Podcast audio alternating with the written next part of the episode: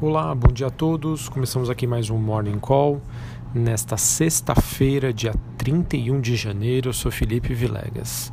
Bom, os ativos de risco continuam com uma dinâmica bastante volátil nos mercados internacionais, puxados aí, então pela incerteza sobre o coronavírus. Pois é, após passarem né, a quinta-feira toda praticamente no vermelho, acabaram apresentando uma forte recuperação no final do dia, e isso aconteceu depois que a OMS declarou que, por enquanto, né, a, situação estaria, digamos, sob controle.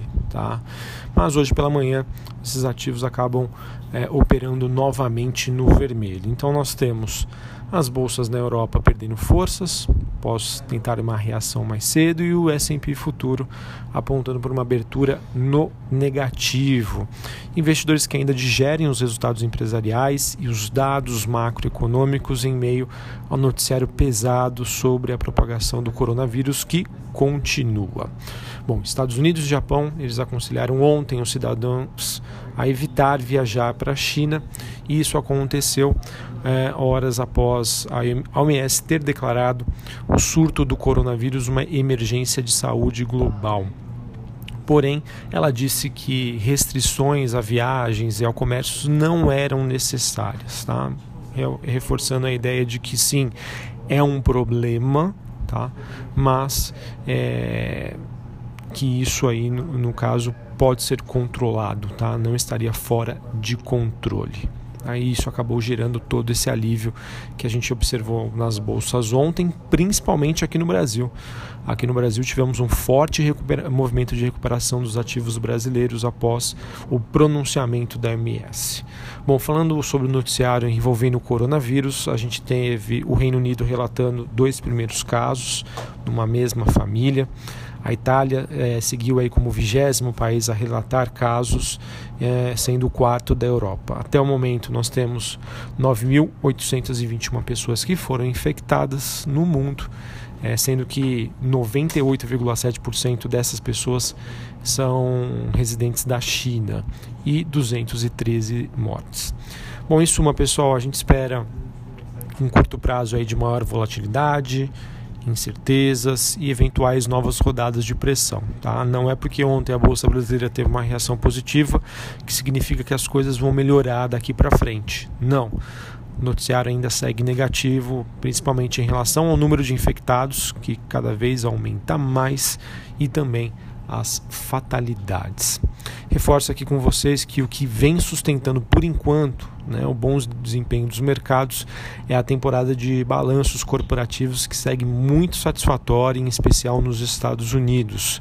Porém, como já venho alertando, tá, dependentes do crescimento econômico global, seguem ainda dando sinais mais preocupantes, como é o caso de commodities, taxas de juros globais e também sobre o desempenho das moedas voltando aqui a falar sobre o desempenho né, dos, do, dos principais é, indicadores que a gente monitora aqui. O dólar tem uma leve alta ante a maioria das moedas emergentes, o petróleo também sobe levemente e os metais industriais em Londres têm um dia positivo, tá? mas isso não foi o suficiente.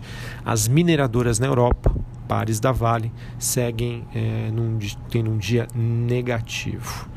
Pessoal, a gente fala aqui muito de coronavírus, né? Mas também trazer, queria trazer aqui para vocês alguns dados macroeconômicos.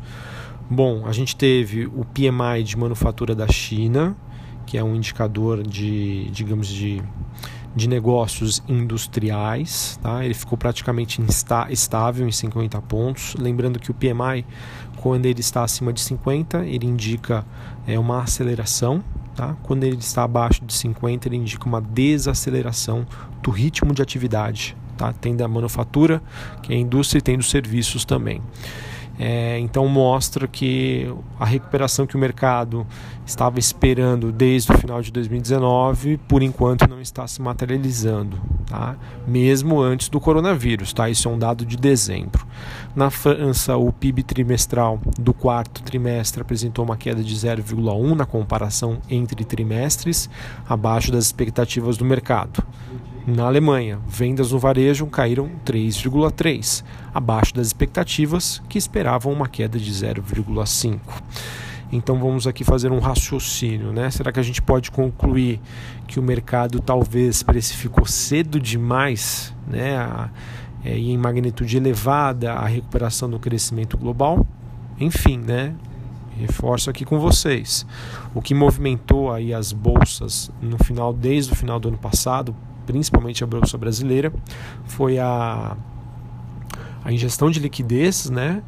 Uh, injeção, perdão, né, injeção de liquidez no, feita aí pelos bancos centrais e a expectativa de uma recuperação da economia, que por enquanto, com esses dados macroeconômicos, sugerem ainda uh, um cenário mais brando, de certa fragilidade. Hein? Vamos monitorar, tá? e levando em consideração que tudo isso que foi mostrado até o momento, que a gente tem de dados macroeconômicos, foram antes dos efeitos do coronavírus. Bom, mas nem tudo está perdido. Tá? Do lado positivo, ontem o PIB americano apresentou uma alta de 2,1 dentro das expectativas, mostrando então que a economia americana segue razoavelmente saudável. Bom, bora lá para os resultados, resultados não, né? Para as informações corporativas tem bastante coisa aqui para comentar com vocês. A gente teve a TOTUS informando que a sua subsidiária, as soluções em software e serviços, concluíram a aquisição de 100% do capital social da Com5, operação que foi anunciada em dezembro. É, a Litela Participações, que é a acionista da Vale, ela diminuiu a sua participação na, na mineradora, passando para 9,83% do total de ações é, considerando as ações em tesouraria. É, a Vale também soltou uma nota dizendo que as operações portuárias asiáticas, por enquanto, seguem normais. Então, o coronavírus até o momento não impactou as, a, a, as operações da Vale. Bom, o CAD, pessoal, instaurou ontem um processo sobre práticas envolvendo a JBS e BR Food em relação ao preço do milho.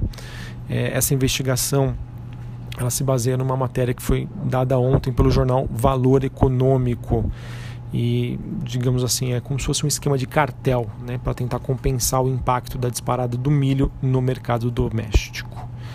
A Positivo teve aí a precificação da sua oferta, ela que teve é, o lançamento de 54 milhões de ações, movimentando 353,7 milhões de reais.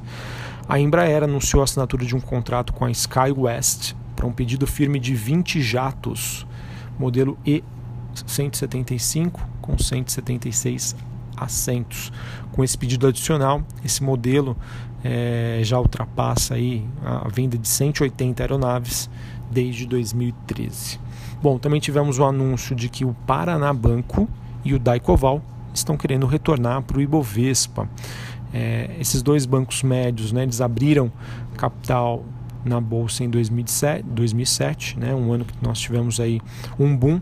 Essas empresas saíram e agora querem retornar para a bolsa brasileira. Bom, também tivemos a Oi celebrando um instrumento de promessa de venda de um imóvel é, no Rio de Janeiro para a Aliança Gestão de Recursos, um valor de 120,5 milhões de reais. Notícia positiva e que está totalmente em linha com o seu plano de recuperação judicial. A Oi precisa fazer caixa, ela precisa vender ativos não core, né, que não, faz, não fazem parte aí da sua operação direta. Então, notícia positiva para a companhia. E para finalizar aqui, o Santander Brasil fechou a compra da fatia do Banco Olé, que pertencia à Bozan Participações. Foi um negócio que envolveu a cifra de 1,6 bilhão de reais. E no caso, a Olé ela tem foco no crédito consignado. Notícia positiva, mas acredito eu já precificada pelo mercado. É, eu acredito que com a, o crescimento da demanda por crédito, empresas relacionadas a esse tipo de business, né, o crédito consignado, acredito que tem um bom ano em 2020. Bom, pessoal, acho que eram essas as informações que eu tinha para passar para vocês. A bolsa brasileira, sim, teve uma forte reação ontem à tarde mas o cenário lá fora, por enquanto, ainda continua negativo. Tá? Eu acredito que a gente deva ter muita volatilidade, difícil saber aí como vai ser a reação, ou até mesmo quando a gente vai ter um cenário mais estável. Então, é, prezem sempre pela qualidade, como eu já disse anteriormente para vocês, eu acho que o ano de 2020 vai ser um ano que a escolha né, de ativos estratégicos, de boas empresas, deve fazer a diferença. Tá? Acredito que o mercado deva pesar mais sobre uma aposta de resultado e, no caso, aí, preferir ter como opção empresas já mais consolidadas e que, claro, né, estejam crescendo aí em comparação com os anos anteriores. Uma ótima sexta-feira, um bom pregão. Valeu!